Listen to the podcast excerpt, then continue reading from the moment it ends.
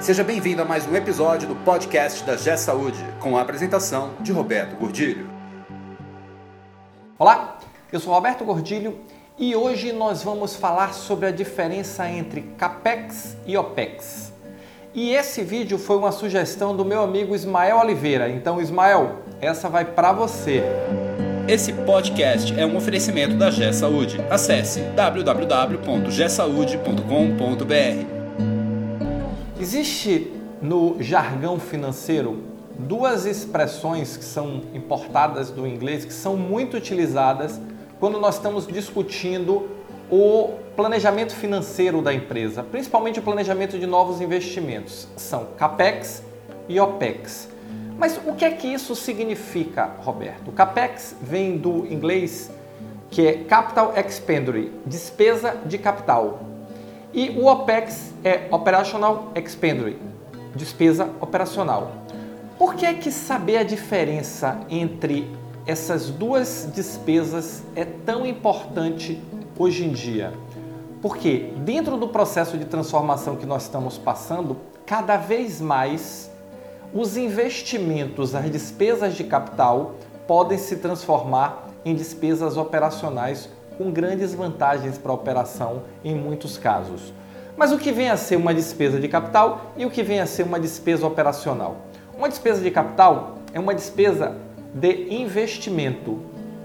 Então, ele é um investimento de capital que é feito. Pode ser uma máquina, pode ser um equipamento, pode ser um imóvel. Então, é um investimento de capital que o hospital, a clínica ou você em casa está fazendo porque a regra vale a mesma para nossa despesa doméstica, apesar dela ser largamente utilizada na despesa na, no financeiro empresarial. Mas vamos lá.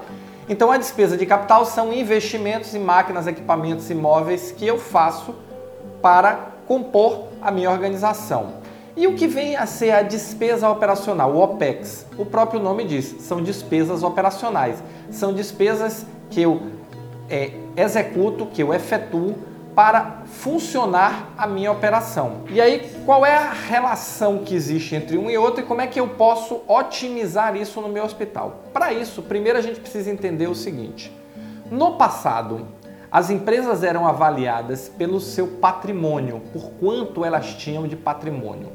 Hoje isso mudou completamente. As empresas são avaliadas por quanto caixa elas geram independente do seu patrimônio. E aí tem um exemplo muito significativo para dar para vocês que é assim: quando vocês ouvem falar nos jornais aí, é, o grupo Cassino comprou o pão de açúcar, a empresa A comprou a empresa B. Muitas vezes o que eles estão comprando é só o negócio. Todo o patrimônio que existe ali associado às lojas, por exemplo, é retirada da operação e continua com os donos originais. Por quê? Porque o que interessa comprar é o negócio, é a possibilidade de geração de caixa com a prestação daquele serviço ou venda daquele produto. Então, se hoje o que interessa, e isso é cíclico, cada vez mais é a geração de caixa, faz menos sentido muitas vezes, não são todas as vezes, faz menos sentido grandes investimentos de capitais principalmente no que não é o nosso negócio fim, mas não exclusivamente. Vou dar um outro exemplo para vocês. Agora eu vou trazer o um exemplo para a nossa casa, nossa despesa doméstica, nosso investimento doméstico. Música. Até pouco tempo atrás, nós comprávamos CD, DVD para filmes. Então, nós tínhamos um patrimônio. O CD é meu, o DVD é meu. Hoje, o que é que nós fazemos? Nós consumimos serviços nós assinamos o Spotify ou assinamos o Netflix e consumimos isso como serviço. Eu uso quando eu preciso e quando eu não preciso, eu deixo de usar. Agora vamos pensar dentro do hospital. Quantos de vocês não já terceirizaram o seu parque de impressão? Isso é transformar CAPEX, compra de impressoras, em OPEX, compra de serviços de impressão. E aí eu tenho algumas vantagens fiscais além da imobilização de capital. Então, por quê? Porque a despesa ela é dedutível do imposto de renda. Então, o meu resultado ele é apurado de forma mais direta. O investimento de capital, ele é dedutível do imposto de renda com base na sua depreciação. Então, se eu comprei um material, um equipamento de 5 milhões, por exemplo, que vai depreciar em 5 anos, eu vou depreciar ele 1 milhão por mês. Mas muitas vezes eu já fiz o desembolso dos 5 milhões lá quando fiz a compra. Então, o efeito disso no meu imposto de renda, no meu cálculo do imposto de renda, vai ser mais forte do que a, a despesa operacional OPEX, que é mais direto. Um outro, um outro exemplo, eu vou montar uma UTI nova no meu hospital. Agora, falar um exemplo, um exemplo mais da operação. Vou montar uma UTI nova no meu hospital eu preciso equipar essa UTI. Eu posso escolher se eu vou comprar todos esses equipamentos ou se eu vou alugar todos esses equipamentos. Então, eu transformei uma despesa de capital numa despesa operacional. E isso vale para tudo, para computadores, isso vale para tomógrafos, isso vale para equipamentos de imagem, ultrassom, ressonância. Todos os equipamentos do, do meu hospital hoje existe oferta de locação, oferta de aluguel, para que eu transforme a minha despesa de capital em despesa operacional.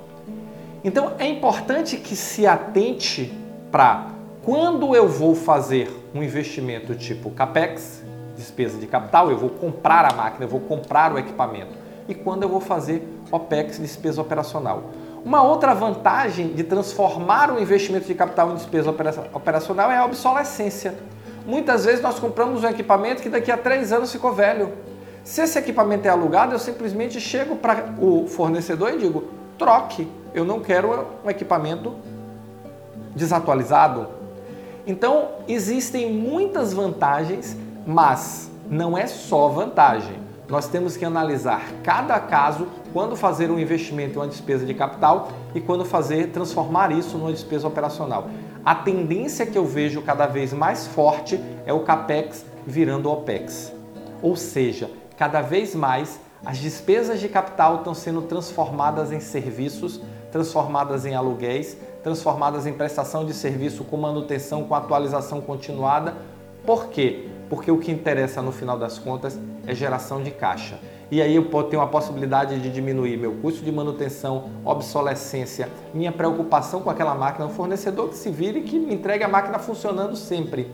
Então, vamos focar na operação. Mas Roberto, é sempre que isso acontece? Não, de forma nenhuma. Tem muitos casos em que é melhor realmente comprar e fazer o investimento o que você deve atentar é avalie, entenda os casos, entenda quando é melhor um, quando é melhor outro, faça a conta e aí sim tome uma decisão consciente, porque o pior da decisão é não decidir e não decidir é tomar uma decisão.